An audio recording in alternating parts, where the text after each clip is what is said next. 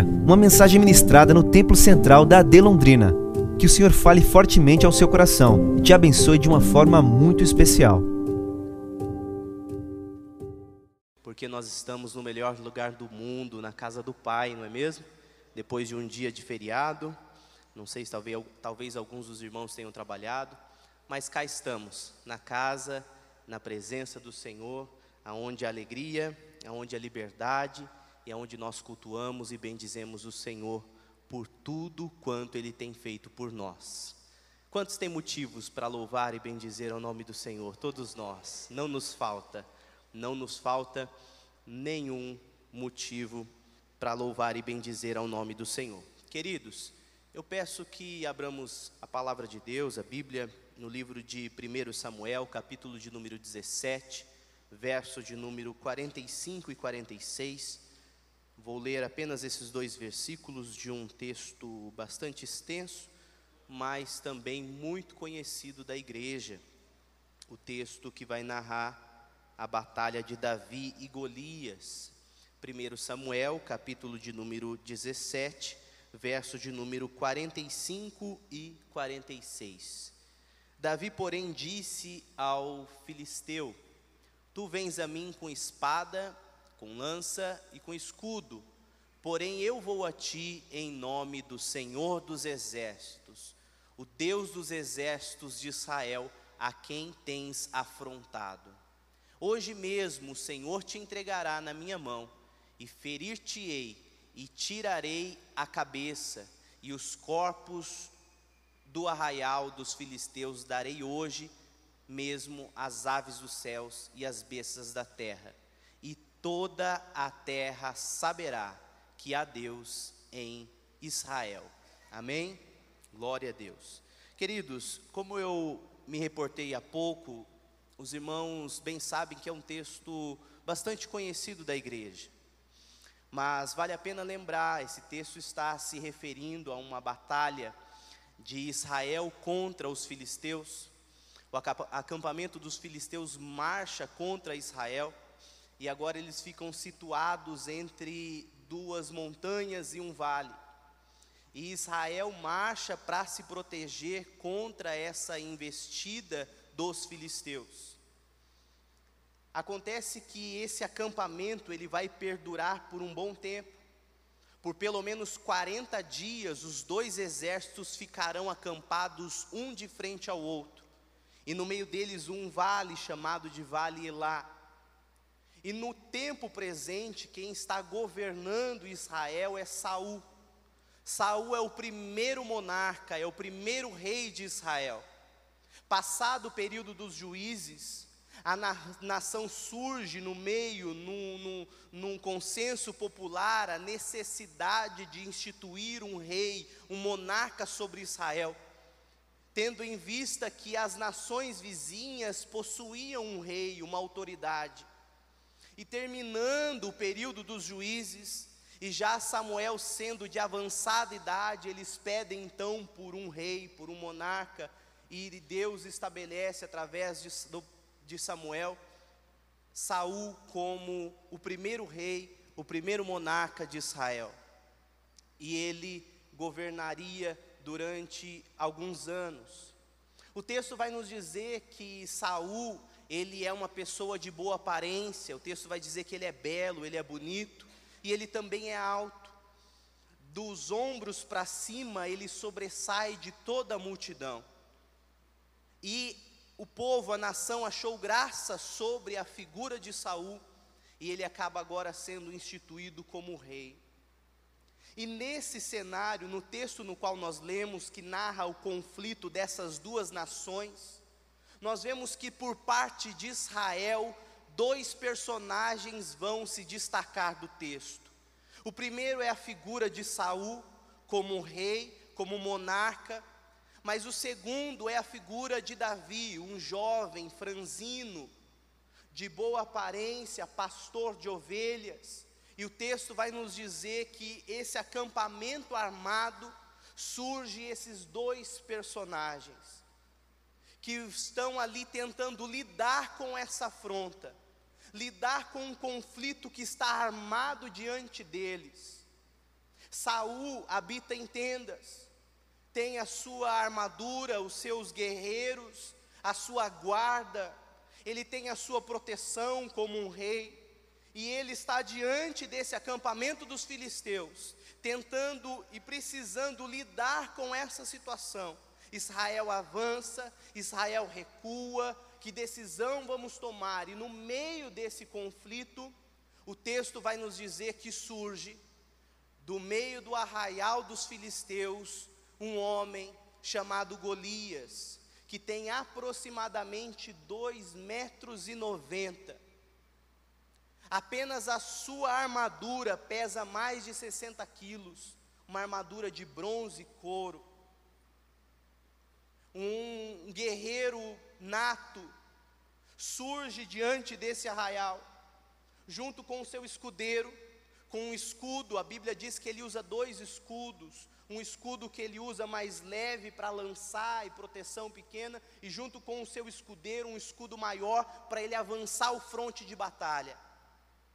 E uma lança que pesa aproximadamente apenas a ponta da sua lança, sete quilos e meio. Esse homem, esse gigante, ele surge do arraial dos filisteus, vai até de frente o arraial de Israel, e ele lança então um desafio uma provocação. Olha, ao invés de nós guerrearmos entre si, separe para vocês, Israel, o melhor guerreiro de vocês, para vir lutar, até, lutar comigo. E quem prevalecer, a outra nação o servirá. Se eu prevalecer contra esse guerreiro, Israel servirá aos filisteus. Mas se Israel prevalecer, o guerreiro de vocês, que vocês separarem contra mim prevalecer, então nós serviremos a nação de Israel. Não será necessário mais conflito armado, não será mais necessário conflito generalizado. Vamos solucionar em um desafio um contra um, em uma batalha única. E diante desse desafio, queridos, surge para nós esse personagem chamado Davi que vai ter que lidar com essa situação também junto com Saul e a postura dele muito nos encanta. Mas eu gostaria de extrair, queridos, desse texto bastante conhecido, três lições que eu acredito que servirão para nós nessa noite. A primeira lição, queridos, que eu gostaria de trazer para nós é a lição de que nós precisamos ter uma fé treinável e de que nós precisamos treinar a nossa fé. Me chama a atenção o fato de que sobre o lado de Israel dois personagens se destacam: um rei, um homem preparado teoricamente, um homem alto com a sua armadura, com os seus guerreiros, num cargo de extrema importância, um cargo aonde toda a nação olha para ele como um exemplo de homem, como um exemplo de pessoa. Mas esse homem, diante do desafio de Golias, o texto vai nos dizer que ele se encontra apático, amedrontado, temeroso. O texto vai nos dizer que diante desse conflito, desse desafio, Saul habita nas suas tendas e o pavor invade o seu coração ele não sabe que, tá, que caminho tomar, que decisão tomar, o que fazer. E a melhor decisão que ele é capaz de tomar é de oferecer a sua filha em matrimônio para aquele que ir e vencer Golias. Diante de um conflito ali instalado, diante de um pavor tomado conta do seu coração, a melhor atitude e decisão que esse homem consegue tomar é oferecer a sua filha em matrimônio e se esconder na sua tenda. E o, o, o texto vai nos dizer que passam-se os dias, e durante 40 longos dias, e na numerologia bíblica, 40 é sinônimo de um período longo, estendido, durante 40 longos dias, Golias vai de manhã e de tarde diante do exército de Israel a fim de afrontá-los. Mas depois de passado 40 dias, surge então Davi, franzino, pastor de ovelhas.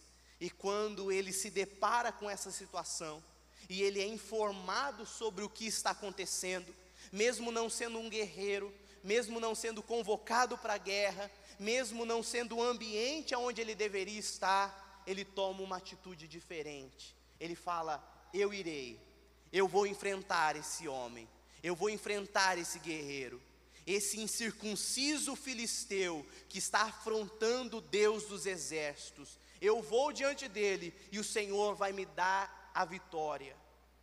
Mas o que nos faz entender essa postura, queridos? Uma postura de fé, uma postura de proatividade, uma postura de coragem diante desse desafio tão grande. O próprio Davi justifica: Saul, eu sou apenas um pastor de ovelhas, mas saiba que, pastoreando as ovelhas do meu pai, eu já me deparei com um leão, e eu venci o leão. Em uma outra feita, em uma outra ocasião, me deparei com um grande urso, e da mesma forma, eu fui e avancei contra esse urso, e o Senhor me deu a vitória. Entenda, queridos, o que estava em jogo para Davi eram apenas algumas dezenas de ovelhas. O que estava em jogo para Davi não era a sua reputação. Davi se encontrava longínquo em um passo, solitário, distante. Mas diante deste desafio, ele treina a sua fé, ele treina as suas habilidades, ele treina, aleluia, aquilo que o Senhor colocou no seu coração, e ele diz: Assim como eu marchei contra o leão e venci, assim como eu marchei contra o urso e venci, assim eu também marcharei contra Golias e o vencerei. Saiba de uma coisa, queridos, a nossa fé, a fé que nós recebemos de Deus, que nos faz vir à igreja, que nos movimenta em direção ao Senhor, que nos faz orar, abrir a Bíblia, ler, debruçar, buscar a presença de Deus, essa mesma fé, ela é uma fé treinável. Em momentos aonde ninguém está nos vendo, em momento aonde nós nos encontramos solitários, seja na nossa casa, dentro do nosso carro, seja no nosso trabalho, seja no nosso escritório, aonde for, nós podemos treinar a nossa fé. Nós podemos exercer a nossa fé em treinamento, dizendo que pequenas coisas e pequenos atos do nosso dia são grandes vitórias dadas por Deus e ninguém mais. Querido, se nós nos acostumarmos em um ambiente assim como Saul se acostumou, dentro da sua tenda, confortável na sua armadura, com os seus pajens de guerra, se nós nos acomodarmos assim como Saul se acomodou, quando o gigante vir diante de nós, nós nos encontraremos temerosos, apáticos, entregues diante dessa situação, incapazes de tomar uma atitude, porque lá no nosso quarto de guerra, no momento da solidão da nossa vida, nós somos incapazes de fazer uma, uma oração diante do Senhor pedindo por uma situação, nós somos incapazes de, diante de situações pequenas e singelas da nossa vida, exercer a nossa fé diante de um prato posto à mesa em um almoço de semana, nós somos incapazes de olhar para aquela cena e dizer: Bendito é o Senhor, porque provém todas as coisas. Bendito é o Senhor que nos leva em segurança e nos traz em segurança. Nós somos incapazes de treinar a nossa fé. E depois que situações abalam a nossa vida, uma crise no casamento, um desemprego, um abalo na nossa fé, nós nos encontramos fora de treinamento, com a fé apática e abandonada, porque no dia a dia nós não enfrentamos os nossos ursos, os nossos leões, como seremos, seremos capazes de enfrentar Golias. Por isso, a primeira lição, queridos, que nós extraímos desse texto, que possamos dia após dia treinar a nossa fé, assim como Davi treinava a sua funda, treinava a habilidade de pastorear e proteger aquelas ovelhas, que dia após dia possamos treinar a nossa fé e não sermos, não termos a nossa sensibilidade, não termos a nossa fé furtada pela, pelo conforto do nosso dia. Saul se acomodou. Saul estava em uma situação muito cômoda. As preocupações que invadiam o coração de Saul eram pertinentes ao seu conforto e à sua reputação. Mais adiante, o pavor que invade o coração de Saul é o que estão dizendo, o que pensam ao meu respeito. Estão cantando hinos com o meu nome, ou estão cantando hinos com o nome de Davi? Qual a minha imagem, a imagem que reflete diante das pessoas, ou seja, a sua fé, a sensibilidade com respeito ao nome de Deus que estava sendo afrontado por Golias, ao povo de Israel, que é o povo de Deus, que, tá, que estava sendo ameaçada pelos filisteus. O que preocupava o coração de Saul era o seu conforto, a sua imagem, o seu bem próprio. Por isso, queridos, nós não podemos nos encontrar de forma apática e cômoda, assim como o exemplo do texto de Saul, mas devemos nos inspirar em Davi, que sendo jovem, franzindo, franzino, solitário, em um lugar distante, em um pasto distante, foi capaz de exercer a sua fé, de proteger um rebanho que tivesse pouca importância e ninguém saberia se alguma coisa acontecesse com aquelas ovelhas, mas ele se dedicou, ele treinou a sua fé e aplicou dia após dia. E quando chegou o gigante, quando Golias estava diante, de, diante dele, ele estava pronto, ele estava hábil a fim de marchar contra Golias. Queridos, uma segunda lição que eu gostaria de trazer para os irmãos, assim como a primeira, de que a nossa fé é uma fé que é treinável e deve ser treinável. A segunda lição que extraímos do texto é a lição de que, quando Golias vai afrontar a nação de Israel, ele propõe um desafio. E o desafio deles, queridos, é um tanto generalista, é um tanto reducionista. Ele diz: olha, não vamos precisar mais guerrear um contra, um contra os outros. Eu estou aqui diante de vocês. Separem um guerreiro aí do arraial de vocês e nós vamos guerrear uns contra os outros. E agora ninguém mais vai ter que lutar. Não vamos ter que enfrentar uma batalha sangrenta. Apenas um ato, apenas uma pessoa, apenas um momento vai ser capaz de definir a história e o futuro de todos nós. E a, o desafio e a proposta de Golias é, re, de, é reduzir o futuro da nação de Israel e da nação dos filisteus a um único ato de guerra, a um único confronto. Queridos, quantas vezes a nossa vida ela não é composta por esses reducionismos, ou quando não, essas ações generalistas, que por vezes furtam a nossa paz e dominam toda a nossa vida.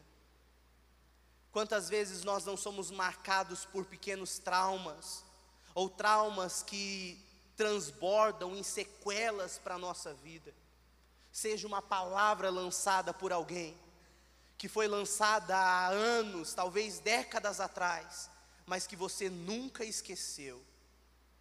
Pequenos gestos e ações que você esperava de alguém e que te marcam até hoje. Foi uma ação isolada, foi uma ação, uma palavra, uma frase, foi um gesto feito ou não feito, que você carrega essa marca por dias, dias e dias como uma ferida aberta que sangra e é capaz, incapaz de cicatrizar. Quantas vezes nós não somos carregados por esses traumas? Porque uma vez o meu pai me disse isso e eu nunca mais esqueci. porque uma vez a minha mãe levantou a mão e fez assim para mim de forma injusta, e eu nunca mais me esqueci, e eu carrego uma mágoa, um rancor, por conta de um ato, de uma ocasião. Um cônjuge, uma esposa, um esposo, que carrega algo e uma marca de um relacionamento por conta de uma ferida aberta, um ato isolado que é capaz de ferir, é capaz de matar, é capaz de causar danos irreparáveis na história, na decisão, nos dias subsequentes de cada um de nós. E talvez nós que estejamos aqui nessa noite, sejamos vítimas desses atos, vítimas dessas sequelas, desses traumas, por alguma coisa que nos aconteceu alguém que nos acometeu algo e que nos trouxe tristeza, mágoa e uma ferida aberta foi instalada. Eu quero dizer uma coisa, queridos: o poder, a palavra, as nossas palavras têm realmente esse poder. Os nossos atos realmente têm esses poderes. Existe um ditado popular que diz: quem apanha nunca esquece, não é mesmo? Talvez a pessoa que disse essa palavra nem se recorda do dia da ocasião. A pessoa que disse e fez esse, esse ato nunca se recorda e saiba disso. Mas quem apanhou, quem ouviu, talvez nunca tenha sido capaz de esquecer isso. A palavra de Deus diz que o pecado entrou no mundo através de um único homem. Se pudermos ler Romanos 5 e 12, vai nos dizer que o pecado, através do ato de um único homem, foi capaz de produzir uma destruição em massa. Pelo que por um homem entrou o pecado no mundo, e pelo pecado a morte, assim também a morte passou para todos os homens, e por isso todos pecaram. Olha o poder que um ato, que uma palavra, que uma circunstância pode causar. Mas eu trago uma palavra nessa noite, queridos, que assim como um ato, uma palavra maldita, assim como uma ferida pode ser escancarada, assim como o pecado pode entrar no mundo por um homem, o verso de número 15 vai nos dizer: assim também por um ato de um homem, todas as feridas podem ser curadas. Mas assim como o dom gratuito, como a ofensa, porque se pela ofensa de um morreram muitos, muito mais a graça de Deus e o dom pela graça de que de um só homem, Jesus Cristo, abundou sobre muitos. Eu trago uma palavra de esperança nessa noite. Apenas um ato de Jesus, apenas uma palavra e um toque de Jesus é capaz de curar todas as ofensas todas as dores escancaradas na nossa vida e no nosso coração. Assim como Golias afrontou Israel, dizendo: Olha, em apenas um ato de guerra, nós vamos decidir a sorte de Israel ou dos filisteus. Deus levanta Davi para dizer: tudo bem, pelo ato de um único homem, um franzino, pastor de ovelhas e a sua funda, eu vou, aleluia, trazer a vitória sobre a nação de Israel. Eu venho dizer nessa noite que Jesus Cristo é aquele que produz cura, restauração, libertação, é aquele que escancara as feridas por um único ato que foi feito na cruz do Calvário por cada um de nós. Todas as nossas feridas, todas as circunstâncias da nossa alma, que nós não encontramos respostas humanas ou meios humanos, o Senhor Jesus pode trazer cura, pode trazer libertação, o Senhor Jesus pode trazer restauração a cada um de nós. Quantos creem nessa noite, levante a sua mão nós somos capazes de receber essa cura, essa virtude, esse ato que vem de Deus sobre nós e que transforma as nossas vidas.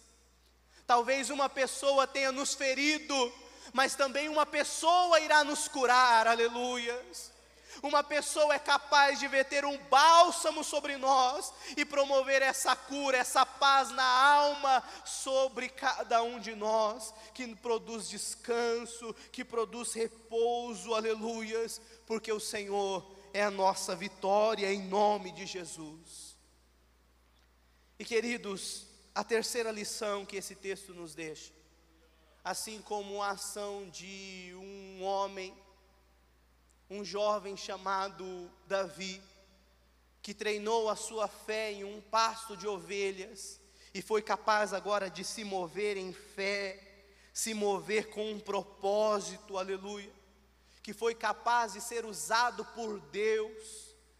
Esse mesmo jovem, agora diante desse tão grande gigante, tão grande guerreiro que mais parece uma máquina de guerra, esse jovem ele escolhe as suas armas. O texto vai nos dizer que ele foi persuadido a tentar vestir a couraça de Saul.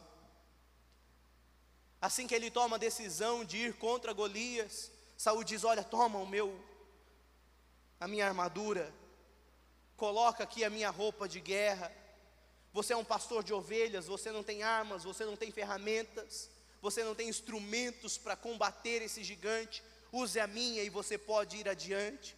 O texto vai nos dizer que ele coloca aquela roupa e ele fica meio troncho, ele não consegue caminhar, ele não consegue se locomover, ele não consegue enxergar, e ele fala: Isso não é para mim. Eu não vou usar essa roupa porque eu não consigo me andar com ela. E ele recusa isso. E agora o texto diz que ele marcha e ele vai em direção Golias, apenas com um cajado na mão, com cinco pedras na sua aljava, e afunda, e ele vai diante de Golias. Golias se ofende e fala: Quem é você para me afrontar? Você acha que você está vindo brigar contra um cão, contra um cachorro, para vir com paus e pedras diante de mim? E o texto vai nos dizer que Golias amaldiçoa Davi. E, do, e Davi então pronuncia o texto que nós lemos.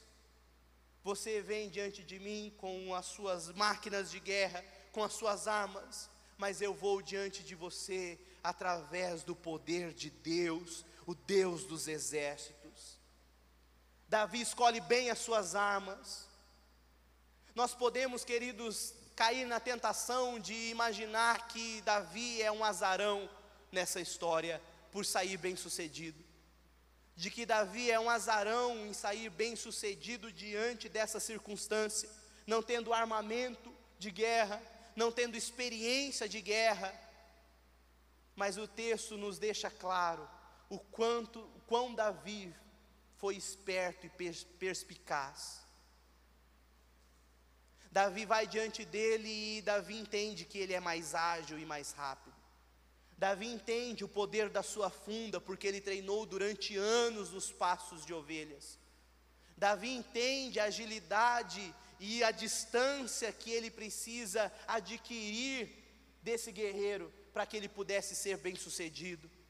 O texto diz que ele escolhe cinco pedras lisas pedras lisas para que possam ser lançadas de maneira mais rápida, ter com mais velocidade e que o vento pudesse alterar menos possível a direção daquelas pedras. Ele escolhe a dedo elas, ele diz: Eu vou lançar, eu vou me posicionar bem, e com essas ferramentas simples o Senhor vai me dar a vitória, porque o Senhor está comigo.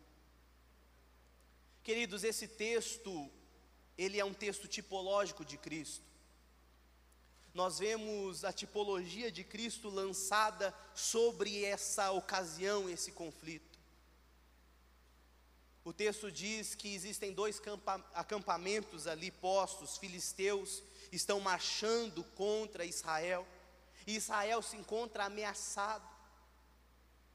E o que existe é um grande pavor e um medo de toda a nação, e eles pedem e clamam e esperam que se levante diante deles uma autoridade bélica.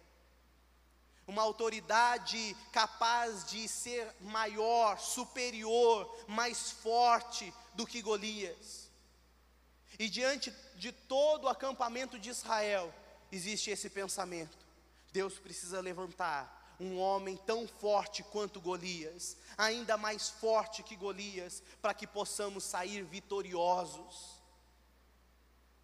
E passam-se os dias, até que surge no horizonte do acampamento de Israel um jovem franzino pastor de ovelhas.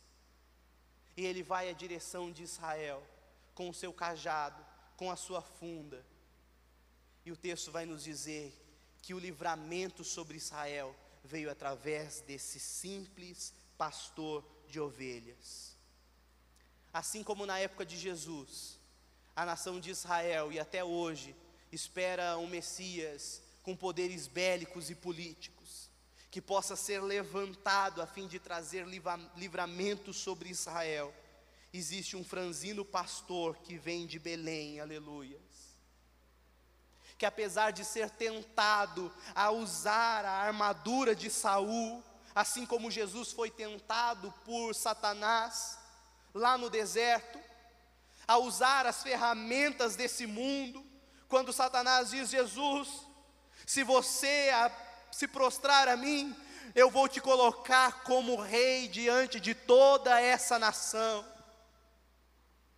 Jesus é transportado até esse ambiente, ele é persuadido a isso, mas ele nega e negligencia, ele fala: não usarei as ferramentas desse mundo. Eu me nego a sentar nos tronos desse mundo, a compactuar com as políticas desse mundo, e o texto nos diz que Jesus marcha como um pastor de ovelhas, sem parecer nem formosura, ensinando as pessoas.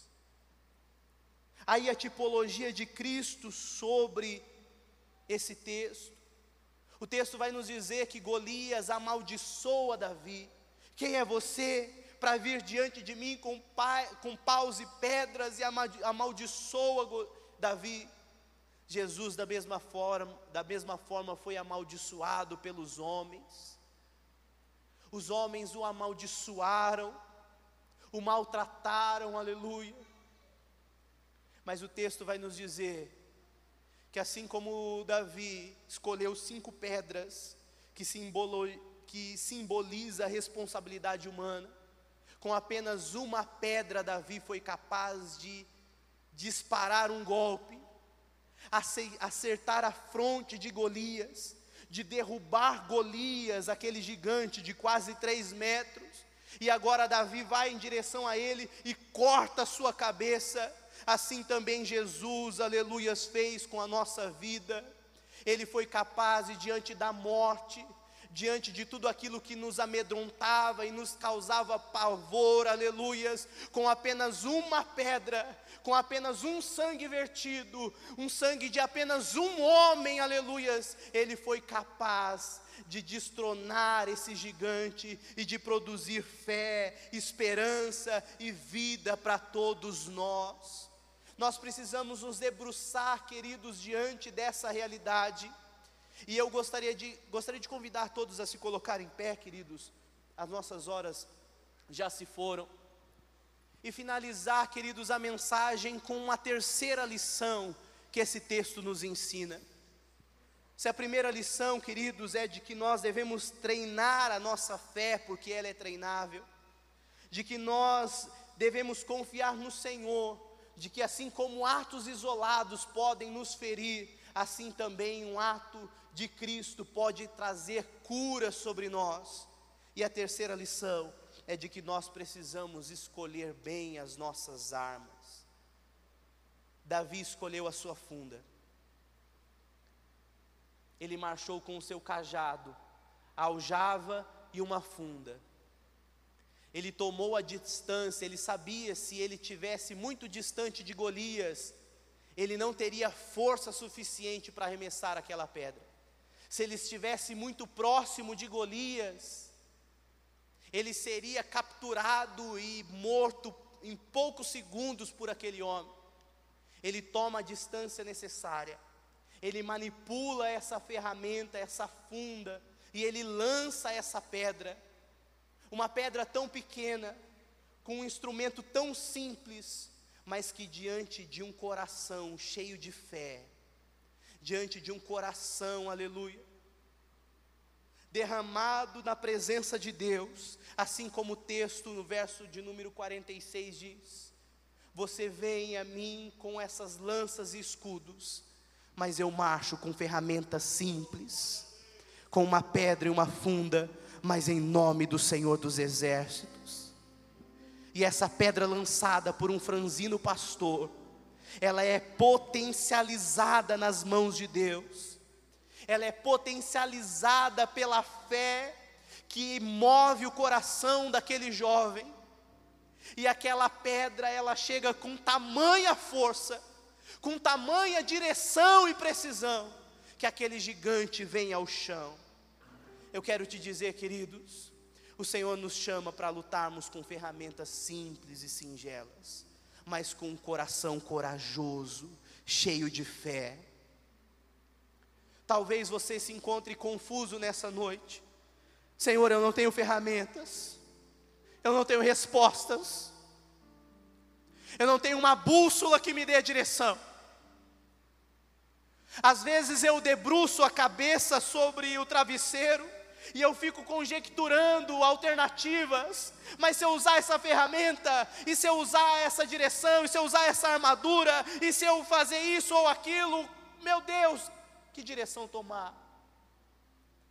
Às vezes nós nos encontramos sem respostas, às vezes nos encontramos desarmados, amedrontados, mas o Senhor nos inspira a termos a fé de Davi, a termos a coragem de Davi e usarmos ferramentas simples. Jesus não ocupou tronos humanos, Jesus não liderou exércitos de guerra, Jesus não liderou engenheiros militares, Jesus não liderou o exército romano, Jesus não tomou frontes de batalhas, Jesus separou doze discípulos, andou pelas, pelas, pelos pequenos vilarejos, ensinando as virtudes de Deus, pequenas ferramentas, como amar o próximo, como estender as mãos e orar pelo outro, como abraçar um necessitado, como ajudar alguém que precisa. Pequenos gestos são capazes de vencer grandes guerras e derrubar gigantes. Eu venho aqui nessa noite para dizer que uma oração singela que você faz na sua casa, ajoelhado sobre a sua cama, eu venho te dizer que apenas um, um conselho que você dá para um amigo, um abraço emocionado, às vezes sem palavras, eu não sei o que te dizer, mas eu quero te abraçar. Eu quero te dizer que esses pequenos gestos, aleluias, que são equiparáveis a uma pedra e uma funda, podem ser potencializados na mão de Deus, a fim de derrubar gigantes que se encontram instalados nos corações das pessoas, e o Senhor quer te usar, com aleluias, como um pastor, como um jovem corajoso e cheio de fé, para lançar a sua funda, seja uma palavra, uma oração, um abraço, que vai ser potencializado nas mãos de Deus, e o Senhor vai nos dar a vitória. Coloque a mão no seu coração. Eu quero orar nesse momento. E a minha oração é: Senhor, faça-nos de nós, assim como Davi, jovens corajosos, cheios de Deus, e que saiamos daqui, Senhor, com um cajado na mão, com a aljava e com a funda na mão, a fim de causarmos um grande estrago na nossa cidade, no nosso trabalho, aonde quer que nós formos, ó Pai. porque pedras serão lançadas e o Senhor irá potencializar, dar direção e gigantes irão cair, ó Deus. Assim nós cremos, ó Pai, em nome de Jesus. Abençoe a vida, Senhor, de cada um dos meus irmãos. Abençoe, Senhor, aleluia, a vida de cada um de nós que aqui nos encontramos e que nessa hora apertamos o nosso coração, coração que apenas o Senhor conhece porque o Senhor é capaz de entender, de esquadrinhar o coração e a alma, o entendimento humano. O Senhor sabe dos nossos medos, dos nossos pavores. O Senhor sabe, Senhor, no das nossas lutas, dos gigantes que nós precisamos derrubar, ó Pai. E nós queremos pedir ao Senhor direção, graça, fé, ousadia, coragem, Senhor, para que possamos lutar as nossas lutas e sermos vitoriosos em nome de Jesus. Assim nós oramos em nome de Jesus. Amém.